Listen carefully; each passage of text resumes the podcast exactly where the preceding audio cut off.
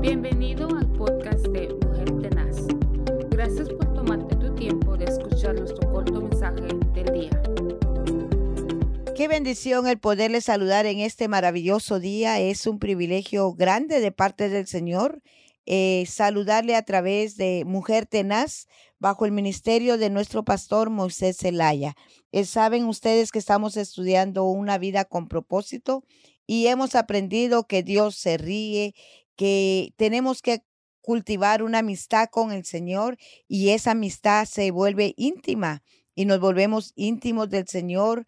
Eh, aprendimos también que tenemos que confiar en Él y el día de hoy vamos a estar meditando en el libro de Isaías capítulo 8 y el versículo 17 y la palabra del Señor dice así en el nombre de Dios Trino. El Señor ha escondido su rostro del pueblo de Jacob, pero yo confiaré en Él. Así que nosotros tenemos que confiar que a pesar así como Dios había escondido, tal vez podemos pensar, ¿verdad?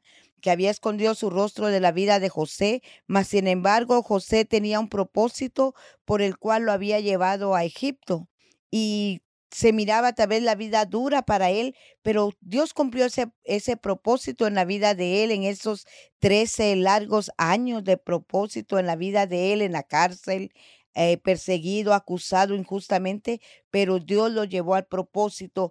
Así que en este día usted tiene que saber que Dios cumplirá también su propósito en su vida. Espere a Jehová, espere y confíe que Dios obrará en medio de la angustia tal vez que nosotros podamos estar pasando o podamos estar viendo alrededor de nuestras familias esa angustia y podamos pensar que el Señor no nos escucha. Pero el salmista dijo en el libro de Salmos capítulo 42, 5, dice, ¿por qué te abates, oh alma mía, y te turbas dentro de mí? Espera en Dios porque aún he de alabarle, salvación mía y Dios mío.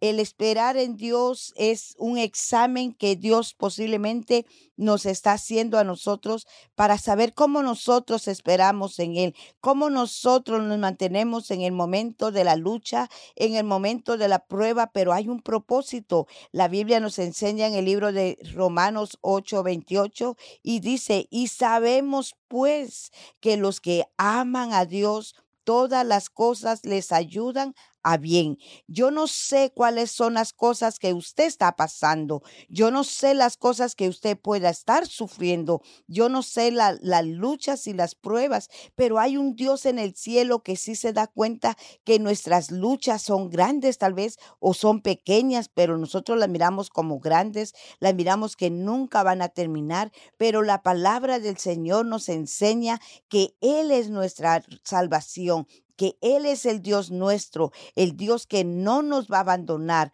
porque no abandona Jehová a su pueblo ni desampara su heredad. Recuerda que siempre se necesita un tiempo para llegar a ser la persona que Dios quiere hacer en usted o en mí para poder llegar a cumplir el propósito que Dios tiene en usted. Recuerde que Dios es poderoso, Él está sobre todos y por todos. Él ha sostenido su vida hasta el día de hoy. Si no, usted no estuviera de pie.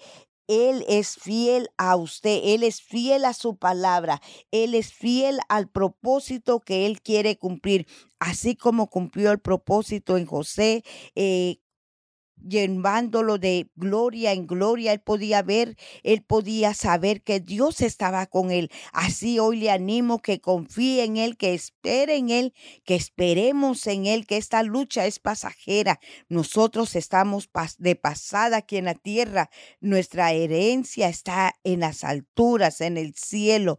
Así que yo le animo a que siga confiando en el Señor, que espere porque hemos de ver su salvación, porque Él es nuestra roca, nuestro castillo, nuestro pronto auxilio. confiemos que el propósito de Dios se va a cumplir en medio de la adversidad, en medio de esta batalla. El Señor hará un diamante precioso de usted. Él hará que la luz brille en usted. Él hará que usted se levante como un guerrero, como una guerrera de Dios, como esa mujer llamada para propósitos eternos. Yo le animo que no se desespere Anímese en el Señor y crea que Él está cerca de usted para sostenerlo, para animarlo, para llevarlo al propósito eterno. Disfrute el día de hoy como que si fuera el último y gócelo como que si fuera infinito.